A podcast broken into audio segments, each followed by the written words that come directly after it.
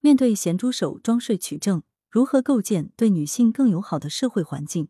视频文木心。近日在山西太原，旅客小轩在乘坐列车途中熟睡时，感觉有人在触摸他右侧腰腹部，感觉危险的他立马打开手机录像，继续假装睡觉。面对再次伸过来的咸猪手，他立即向乘警报案。面对大量证据，嫌疑人承认一时生了邪念，故意触摸小轩，最终。嫌疑人将面临拘留十日的处罚。七月十一日，沸点视频装睡取证，让这个案例显得具有新闻性，同样从侧面说明此类性骚扰事件取证的不易。受害女生在遭到骚扰时的冷静应对值得称赞。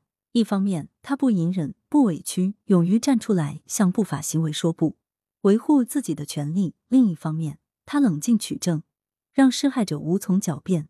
最终以有力的证据让施害者得到应有的惩罚。实际上，近年来性骚扰的事件时有发生，不少女性都深受其扰。值得进一步思考的是，如何更好杜绝此类事件的发生，构建对女性更友好的社会环境。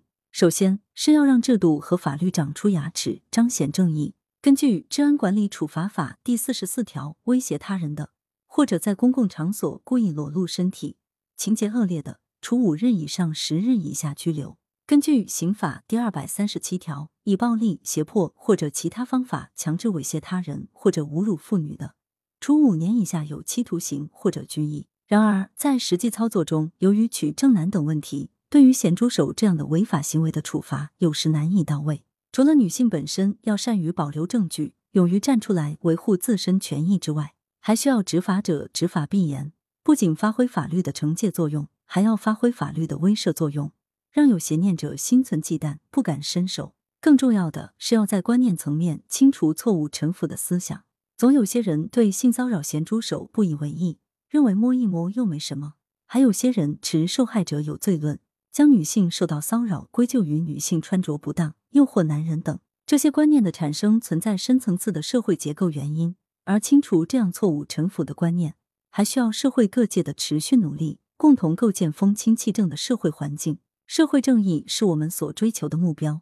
近年来，女性自我保护意识觉醒，越来越多的女性面对性骚扰时敢于站出来发声，用法律的武器保护自己，这是社会进步的积极信号。一个性别友好的社会，更贴近正义的社会目标。最终的受益者不仅仅是女性，而是社会全体成员。在本案中，受害女性从取证到报警的冷静操作值得点赞。然而，保护女性的合法权益不仅仅是女性的事，还需要加强制度和法律，特别是执法层面的保障，纠正清楚错误的观念。羊城晚报时评投稿邮箱：wbspycwb 点 com。来源：羊城晚报羊城派。图片：网络视频截图。责编：张琪、王俊杰。校对：彭继业。